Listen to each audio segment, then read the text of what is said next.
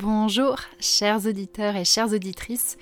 Bienvenue dans cette nouvelle pépite de la licorne, une nouvelle pépite autour du thème de facilité avec intention. Alors, à la base, j'avais prévu de faire uniquement 4 pépites, mais j'ai envie en fait de continuer cette série de pépites. C'est quelque chose que j'aime beaucoup et j'ai des vraiment des très chouettes retours de votre part sur le format qui est plus plus court, plus concis, peut-être un petit peu plus orientable action, en tout cas plus orienté action que les, que les histoires de la licorne. Donc je suis ravie de vous faire cette nouvelle pépite. Et aujourd'hui, j'ai envie de vous parler d'honorer sa capacité et de régulation. Et je vais commencer non pas par de la théorie, mais par une histoire. C'était il y a quelques semaines, peut-être il, il, y a deux ou trois semaines au moment où vous entendrez cette pépite. J'allais animer un atelier en ligne de travail qui relie c'est des ateliers que j'anime depuis peut-être trois ans, plus de trois ans maintenant, donc j'ai dû en faire au moins une quarantaine en ligne. C'est des ateliers d'une heure et demie qui ont pour but de faire découvrir le travail qui relie, qui est cette méthodologie, cette pratique qui aide à traverser son éco-anxiété et à la transformer en élan dans le monde. Et dans le travail qui relie, il y a quatre grandes étapes autour de la gratitude, d'honorer ses peines pour le monde, de voir avec un nouveau regard et d'aller de l'avant. Je vais pas vous détailler le travail qui relie ici, c'est pas le but, mais je vous mets un petit lien dans la description de l'épisode si vous avez envie d'aller creuser. Il y a d'autres épisodes de la licorne là-dessus. En tout cas, dans, ces ateliers de travail qui relie, il y a quand même une forme de densité émotionnelle, parce a cette étape on va honorer nos peines pour le monde. Le but, c'est pas de faire une thérapie collective, mais c'est assez fréquent que quand on honore notre peine pour le monde, on va faire un tour de cercle et qu'il y ait des participants qui aient peut-être de la tristesse, de la colère, de l'anxiété, du désespoir. Et euh, j'ai pour habitude de voilà d'aller plutôt en profondeur dans cette étape-là, de parfois montrer des images de ce qui se passe aujourd'hui dans le monde. Alors pas des images euh, on va dire avec du, sang, avec des, morts d'animaux, mais c'est quand même des images assez évocatrices. Par exemple, on voit une forêt qui est, déforestée, on voit des, animaux élevés en batterie. Et cette fois-là, bah, j'ai senti que j'avais, j'ai senti que j'avais pas la capacité d'aller là. Et du coup, j'ai pas fait ce que j'avais prévu. À la base, comme je vous le disais, je, montre des images où je décris certaines réalités du monde et je propose aux participants de nommer leurs émotions, de les partager et je sentais que ce jour-là, peut-être parce que j'avais du stress, parce que j'étais fatiguée pour plein de pour plein de raisons, en tout cas, je sentais que j'avais pas la capacité à tenir un groupe pour aller autant en profondeur. Et je me suis écoutée et je me suis dit, ok, voilà, je sens pas, je sens que j'ai pas la capacité, je sens que je peux pas en fait emmener un, un groupe à ce niveau-là de profondeur et, être suffisamment solide et ancré moi-même parce que je, suis relativement solide et ancré mais pas à ce point-là. Et du coup, j'ai créé plutôt des discussions en sous-groupe autour de. échanger autour de notre relation à la peine, à honorer notre peine dans le monde, qui était quelque chose d'un petit peu. peut-être un petit peu plus intellectuel que dans le ressenti, mais quelque chose que je pouvais tenir. Et c'était vraiment une première pour moi de, de faire ça. C'était. Euh, je pense qu'il y a très peu de moments où j'ai eu suffisamment d'écoute de moi-même dans cette finesse de voir jusqu'où j'avais la capacité d'accompagner un groupe et de pas être dans cette dichotomie de du coup je fais rien du tout parce que j'aurais très bien pu me dire en fait je suis fatiguée pendant toute la journée, j'annule mon atelier de travail et je vous avoue j'y ai vraiment pensé. Et là je me suis laissée adapter et ajuster l'atelier à ma capacité. Alors quand on parle de capacité, euh, j'ai vraiment envie de, remercier Katie Kurt euh, qui fait une formation qui est, vraiment fabuleuse dont j'ai parlé je pense à plusieurs reprises sur le podcast sur la facilitation trauma informée, comment on se on développe notre on va dire notre connaissance de ce qu'est le trauma, de ce que sont des événements traumatiques et des événements au stress pour que quand on a un groupe où il y a des personnes qui potentiellement, parce qu'il y a beaucoup d'entre nous qui sommes touchés par des situations de haut stress ou de trauma, bah, qu'on puisse créer un espace où les personnes peuvent chercher une sensation de sécurité. Bref, j'ai fait, cette formation avec elle, je suis encore en train de faire cette formation avec elle, et dans un des modules, elle parle vraiment de, cette capacité. La capacité qui est à quel point est-ce que je suis solide, ancrée, et jusqu'où est-ce que je peux accompagner un groupe. Et c'est pas il y a un jusqu'où je suis capable d'accompagner un groupe de manière générale. Par exemple, moi, je sais que je ne peux pas accompagner un groupe jusqu'à aller en thérapie parce que je ne suis pas thérapeute. Donc là, c'est délimiter son périmètre d'activité.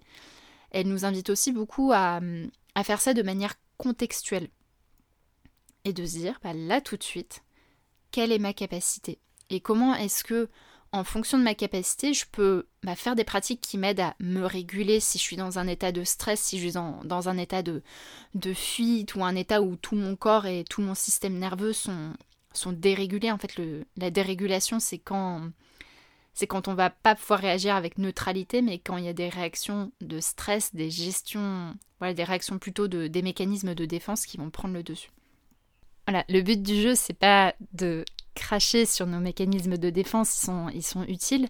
C'est plus à ce moment-là de, de se créer des espaces en fait où on peut se poser la question de là tout de suite, comment est-ce que ça va et comment est-ce que je fais en sorte d'ajuster l'atelier à ma capacité et ou de faire des pratiques qui m'aident à augmenter ma capacité.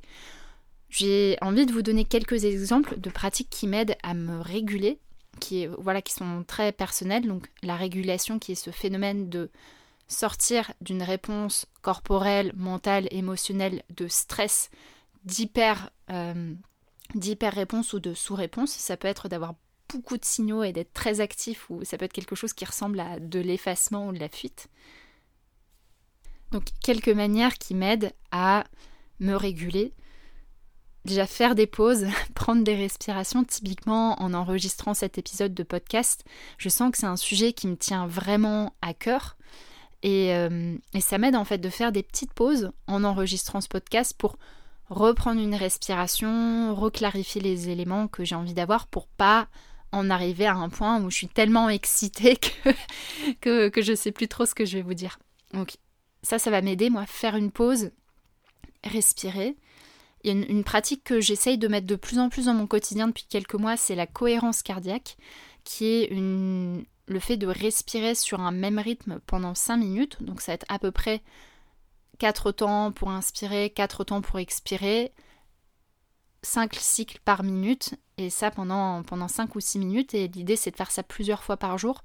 Et je sens vraiment quand je fais ça que ça, ça diminue pas forcément le nombre de pensées que j'ai, mais ça aide mon corps à passer d'un état nerveux à un état qui est plus posé et plus calme. Donc, la respiration, la pause, la cohérence cardiaque. Je vais vous mettre ma vidéo de, ma musique, de mon audio préféré de cohérence cardiaque dans, dans la description de l'épisode. Et merci à Louise, prof de yin yoga, qui me l'a fait découvrir. Puis après, de manière générale, ce qui m'aide bien à me réguler avant un atelier, ça va être bah, d'avoir un avant en fait de l'atelier, de pas enchaîner un atelier directement après un autre, mais d'avoir un moment où euh, généralement je me déjà j'anime pas un atelier après l'autre, c'est extrêmement rare que je fasse ça dans une même journée. Donc généralement je me laisse euh, quand je fais un atelier typiquement de Traikiroli ou de Koya d'une heure, une heure et demie en fin de journée, je me laisse au moins une heure de pause entre ce que je faisais avant et ça, ça me permet de réinstaller mon bureau, de peut-être ranger un petit peu parce que ça, ça, m'aide à me sentir calme, de me faire une tasse d'eau chaude, d'aller me balader, d'aller m'allonger dans d'aller m'allonger dans l'herbe, ça, ça m'aide énormément à me réguler. Pour moi, faciliter avec intention, c'est aussi ça en fait, c'est aussi honorer notre capacité en tant qu'être humain. Et c'est pas oublier que certes, on est là au service d'un groupe, mais on ne peut pas s'enlever de l'équation parce que même si on essaye d'être neutre, de ne pas biaiser le travail du groupe, ben, on n'est pas neutre en tant qu'être humain parce qu'on n'est pas juste un amas de un amas de chair en fait, où on n'est pas un robot, où on n'est pas un cerveau sur un bâton pour reprendre l'expression du travail qui relie. Nous sommes des êtres complexes avec leurs émotions, avec leurs ressentis, leurs phases de vie. Et l'invitation dans honorer notre capacité, c'est pas de remettre tout le curseur sur nous uniquement, mais c'est de pouvoir nous rentrer aussi dans l'équation et prendre en compte nos propres besoins. Ça ne veut pas dire qu'il faut tout réajuster dans son atelier, mais typiquement si en arrivant dans un atelier peut-être 15 minutes avant, on se rend compte qu'on est vraiment en mode de stress, bah c'est plus simple de pouvoir faire quelque chose, de réagir en ayant du temps 15 minutes avant, que sans se poser la question et en étant dans un état de stress sans même s'en rendre compte. Je sais que ce sujet est éminemment passionnant. Je, voilà, je passe beaucoup de temps à le creuser en ce moment, que ce soit à travers la formation de, Katie, dont je vous mets le lien aussi en, description, ou à travers la radicale collaboration. C'est vraiment un sujet qui me passionne et j'avais envie de vous l'introduire ici. Les personnes que je forme à la facilitation ont un peu plus de temps sur lequel je creuse. Et j'ai vraiment envie de terminer cette pépite en vous posant la question à vous. Qu'est-ce que ça veut dire pour vous aujourd'hui être régulé, avoir de la capacité Comment est-ce que vous vous sentez quand vous êtes régulé, quand vous avez de la capacité?